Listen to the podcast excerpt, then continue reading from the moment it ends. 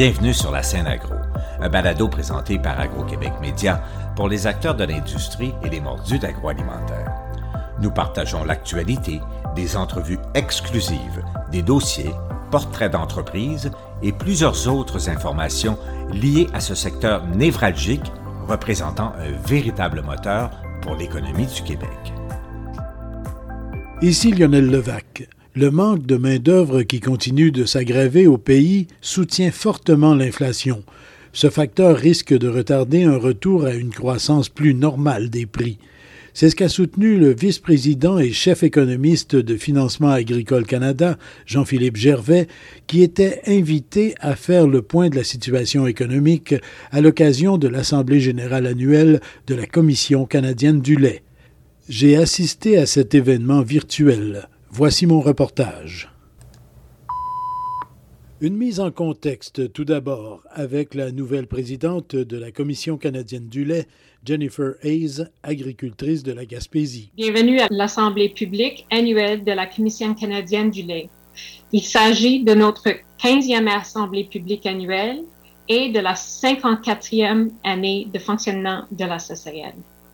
Notre mandat est de permettre aux producteurs de lait et de crème, dont l'entreprise est efficace, d'obtenir une juste rétribution pour leur travail et leur investissement et d'assurer aux consommateurs un approvisionnement continu et suffisant de produits laitiers de qualité. Quant au chef de la direction de la CCL et ancien président de la commission, Serge Riendeau, il a profité de l'occasion pour rappeler les avantages du système de gestion de l'offre dans le secteur laitier. L'industrie laitière est un moteur économique important dans toutes les communautés où elle est présente, notamment par la présence des fermes et des usines. Le système de gestion de l'offre euh, qui encadre l'industrie laitière canadienne consiste à gérer la production de lait afin qu'elle corresponde aux besoins du marché canadien. Le système permet d'éviter la surproduction et les pénuries. Ce système permet aussi une mise en marché collective pour avoir un prix plus juste qui permet aux producteurs de vivre de leur travail et fournir aux Canadiens et aux Canadiennes une gamme de produits laitiers de qualité à des prix prévisibles et abordables. Les raisons pour lesquelles la gestion de l'offre a été mise en place il y a 55 ans étaient de permettre aux producteurs d'obtenir une juste rétribution pour leur travail et leur investissement et d'assurer aux consommateurs un approvisionnement continu et suffisant en produits laitiers. Dans le contexte de rationalisation à tous les niveaux de l'industrie, la gestion de l'offre a encore la même pertinence aujourd'hui qu'au moment où elle a été créée. La gestion de l'offre permet aux producteurs laitiers d'obtenir une stabilité financière et de garantir un approvisionnement régulier en produits laitiers aux consommateurs. Elle rend l'industrie plus stable et prévisible, ce qui permet de gérer les fermes et les usines de transformation plus efficacement et de planifier les investissements. Pour que ce système fonctionne, il nécessite la collaboration entre tous les intervenants de l'industrie y compris les producteurs, les transformateurs et les gouvernements fédéraux et provinciaux, et l'appui des restaurateurs, des détaillants et des consommateurs. Cette collaboration qui permet d'avoir une industrie qui s'adapte rapidement et efficacement aux changements, soit économiques ou environnementaux. Cela étant dit, je crois fortement que nous devons continuer de soutenir notre système de gestion de l'offre. Cela nécessite de la confiance entre partenaires et une coopération importante. Nous continuons à vivre les effets de la pandémie. Grâce au système de gestion de l'offre, nous étions bien placés dès le début pour nous adapter aux répercussions de la COVID-19.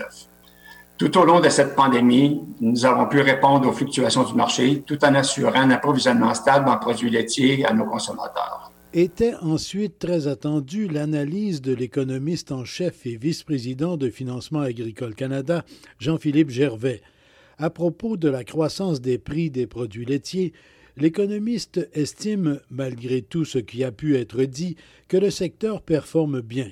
À travers l'ensemble des aliments, les produits laitiers ont connu des hausses moins importantes que de nombreuses autres catégories.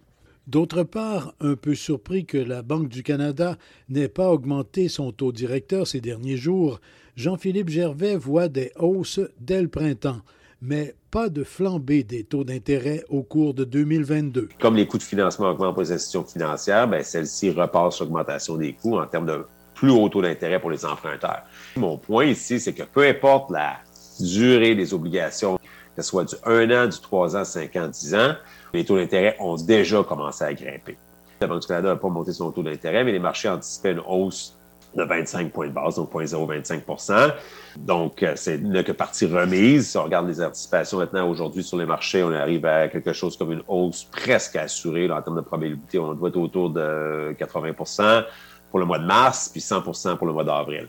En ce moment, les marchés ont déjà anticipé au moins 75 points de base. Il y a déjà 75 points de base, donc trois augmentations de 0,25, si vous voulez. Déjà, en anglais, on dit priced in. Ça veut dire donc qu'ils sont déjà calculés par le marché. Et les attentes sont d'un autre 50 points de base. Donc, au total, pour 2022, on parle d'une augmentation de 1,25% de, taux d'intérêt. Où la question est, pour moi, c'est qu'à court terme, moi, j'ai aucun doute de travailler avec ces hypothèses-là. À plus long terme, le doute, la question, c'est de savoir si les taux d'intérêt vont grimper un peu plus à long terme. Parce que présentement, ils ont déjà commencé à grimper, mais à long terme, là, si vous regardez une obligation 5 ans en ce moment, là, c'est à peu près le même taux d'intérêt qu'avant la pandémie. Donc, ça reste quand même assez bas. Et je pense que le marché attend de voir, OK, au fur et à mesure que la Banque du Canada va commencer à augmenter ses taux d'intérêt pour ralentir l'inflation, on va voir ce qui se passe, on va voir les signaux, on va voir les réactions des entreprises, etc., etc., etc. Puis si c'est assez pour ralentir les pressions inflationnistes, ben, on va probablement avoir des taux d'intérêt qui vont rester où ils sont.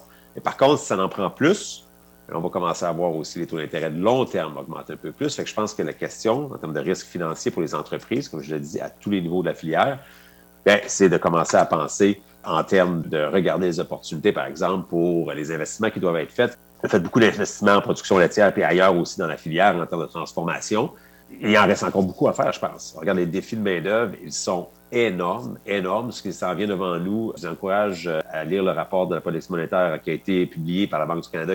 Vraiment, ils ont un graphique, un visuel incroyable sur le marché de l'emploi, sur une trentaine de catégories, si on veut, toutes les caractéristiques du marché de l'emploi. Et on voit que pour une majorité d'indicateurs, on est beaucoup au-dessus. On a rattrapé le retard de la pandémie, là, oublions ça, là, puis on est beaucoup au-dessus. Les indicateurs chauffent, en d'autres mots, pour ce qui est de la main-d'œuvre. J'ai l'impression qu'on va être pris avec cet enjeu-là pour un bon bout de temps. Donc, augmentation des emplois à faire, etc. Donc, difficulté à remplir des postes. Euh, ça peut occasionner des pressions à la hausse sur les salaires. Donc, il y a encore un peu d'investissement, j'ai l'impression, que ce soit en termes d'automatisation, robotisation, peu importe, à faire sur les fermes les entreprises de transformation petit peu plus sous le contexte d'inflation, parce que j'aime bien démystifier certaines choses. Les produits laitiers dans son ensemble, versus on a euh, l'inflation alimentaire à 5,2, l'inflation globale à 4,8. Et on voit l'inflation qui est élevée. Mais par contre, si on regarde dans le laitier, on a un produit au détail qui est très compétitif. On regarde les pressions inflationnistes dans d'autres secteurs, elles sont plus fortes généralement que dans le secteur laitier. Ça ne veut pas dire qu'il n'y a pas des enjeux de compétitivité. Si on regarde, par exemple, l'engouement pour la part de marché que les entreprises qui offrent des produits à base végétale, protéines végétales, c'est sûr que cette part de marché-là a grimpé depuis le début de la pandémie. Puis donc, bien sûr, ça, ça crée un enjeu de compétitivité. Mais somme toute, je veux dire, on peut quand même dire, ouais, en ce moment, vous donner une table dans le dos en termes de filière, c'est compétitif comme produit. La question de la main-d'œuvre est, selon Jean-Philippe Gervais, le facteur central à considérer dans l'analyse du phénomène inflationniste et de sa durée. Si on ne peut rétablir le niveau de productivité, l'inflation risque fort de perdurer. L'économiste en discutait avec le président de Fromagerie Boivin, Luc Boivin. Historiquement, l'inflation était surtout générée par une hausse de la demande. Dans ce cas-ci, on va dire plutôt que c'est une incapacité de l'offre à répondre à une demande qui n'a pas tant progressé que ça avec la pandémie. Je pense que c'est la première fois dans l'histoire moderne qu'on voit, dans le fond, un écrasement de la capacité des entreprises manufacturières à répondre à une demande qui n'a pas évolué tant que ça. On a vu le, niveau de stock en Amérique du Nord baisser de manière importante. On a vu aussi euh, notre grande dépendance à la fourniture de produits asiatiques au niveau de l'emballage, au niveau des composantes de maintenance. Le modèle just-in-time est beaucoup mis en problème présentement parce qu'on n'est pas capable de fournir. Combien de temps vous pensez que ça va prendre une fois la pandémie terminée, avant que le niveau de productivité reprenne au niveau qu'il était avant la pandémie. Parce que moi, je pense que c'est ça qui va ramener un niveau d'inflation euh, plus raisonnable, c'est quand les entreprises en Amérique vont être capables de revenir à un niveau de productivité d'avant. Dans votre boule de cristal, c'est combien de temps? C'est fin 2022, début 2023. Mais à ceci étant dit, il n'y a personne qui peut anticiper l'évolution de la pandémie de ce côté-là. Donc, euh, tout ça peut tout chavirer. Hein. Effectivement, le rapport de la Banque du Canada est vraiment intéressant. Parce que ça met vraiment l'emphase pour moi sur une chose qui est wow, c'est, et puis là j'écarte les yeux, c'est, la main-d'œuvre. C'est fascinant de voir comment les indicateurs, où ils sont rendus, les indicateurs, on a encore, euh, à cause de la fermeture de certains commerces qui est triste, c'est sûr et certain, les restaurations, etc., il y a beaucoup de commerces qui c'est très triste, etc., mais on a encore peut-être un peu ce sens-là qu'il y a beaucoup de travailleurs encore qui sont sur les lignes de côté, etc., en train d'attendre une occasion. Il n'y en a pas, et il n'y en a pas beaucoup. Donc, pour moi, si on parle de retour à une certaine normalité, une fois que toute la chaîne d'approvisionnement, les entreprises pourront être capables de, s'assurer d'avoir une chaîne d'approvisionnement qui retourne à une certaine normalité, on peut voir s'attendre à une diminution de l'inflation. La grosse question, c'est comment on va faire pour combattre cette main-d'œuvre-là. Dans la transformation, les postes vacants ont augmenté d'un tiers d'avant la pandémie ça peut pas autrement à un certain moment. Puis jusqu'à présent, puis encore là, les, entreprises comme la vôtre, etc., ont beaucoup plus de données que moi sur les effets de ceci sur les salaires, etc. Parce que les données publiques de StatsCan, par exemple, ça, ça je dis qu'il n'y a pas encore beaucoup d'augmentation. On est dans les mêmes taux d'augmentation, mais moi, personnellement, je m'attends à ce que 2022, on ait une grosse année du côté des salaires, une grosse année d'augmentation. Et ça génère aussi des questions. La pénurie de main-d'œuvre que vous soulignez, est-ce que vous le voyez dans les demandes de vos clients de plus de financement pour l'automatisation, que ce soit du côté de la ferme ou du côté des usines? Super bonne question. En fait, je dirais qu'on en entend parler beaucoup. On ne voit pas nécessairement encore beaucoup de dossiers réels, tangibles à ce niveau-là, mais on en entend énormément parler. Euh, si on regarde, euh, on a eu notre, euh, on appelle en, français, je pense, notre lettre de mandat ou, euh, de la ministre, donc qui, bon, qui mettait, qui mettait de l'avant aussi le déficit chronique de, main-d'œuvre, etc. Je pense que c'est des mots chroniques qui ont été employés par le premier ministre aussi pour parler du marché du travail. Donc, je pense que tout le monde reconnaît l'enjeu. Dans savoir les solutions, mais effectivement, ça peut passer par l'automatisation, la robotisation. Il y a des défis énormes, par contre, côté technique, côté, euh, je sais que, pour avoir parlé à beaucoup d'entreprises, tout l'aspect service technique, une fois que l'équipement est installé, l'habileté à, à, être servi par des entreprises canadiennes, même, je dirais, il y a du service des fois qui ne se fait que d'Europe, etc. Dans un contexte de pandémie où les restrictions de voyage sont toujours un peu au-dessus de nos têtes, etc., c'est pas nécessairement super agréable. Fait toutes ces questions-là à, la technologie, l'intégration de la technologie, je pense que mon côté, c'est que la technologie commence à, à être plus abordable dans un certain sens. Euh, puis au fur et à mesure qu'il y a plus d'adaptation, plus d'intégration de cette technologie-là, je pense qu'il y a plus de, familiarité puis de confort avec l'idée d'intégrer des nouvelles technologies pour la robotisation, l'automatisation, parce que à tous les niveaux, le ferme, transformation, détail, euh, je pense que c'est une clé. Mm-hmm. Parce que ça, semble être un petit peu euh, une situation difficile, par exemple, dans, dans, une ferme ou une usine où les coûts augmentent, d'avoir du capital un peu au moins pour, pour s'automatiser. Effectivement. je pense qu'on des.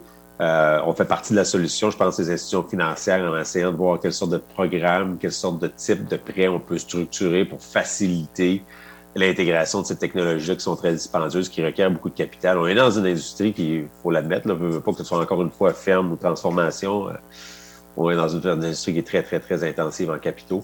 Euh, c'est pas nouveau. Euh, je pense que ça a tout le temps été le cas. Quand on parle du prix des terres, par exemple, euh, à la ferme, mais euh, j'ai toujours rappelé que ça a toujours été un enjeu aussi jeune que je me suis, aussi loin que je me souviens quand j'étais jeune. Donc, j'ai quelques petits cheveux gris, donc on commence déjà. Fait que ça, a tout le temps été un enjeu de l'intensité des capitaux. Il y a un rôle à faire, je pense, des institutions financières de structurer des produits, assez d'innover pour être capable de faciliter l'intégration de ces technologies. Ici Lionel Levac. Certains disent depuis quelque temps qu'à moins que de la main-d'œuvre nous tombe du ciel, nous ne pourrons régler à court terme ce problème crucial. Bien sûr, on ne peut pas penser qu'à une solution unique, comme le recours à de la main-d'œuvre étrangère. Cependant, il faut assurément avoir recours rapidement à davantage de travailleurs étrangers, temporaires ou permanents. Au revoir. Vous avez aimé ce contenu? Suivez la scène agro pour rester à l'affût de l'actualité agroalimentaire. Merci et à bientôt.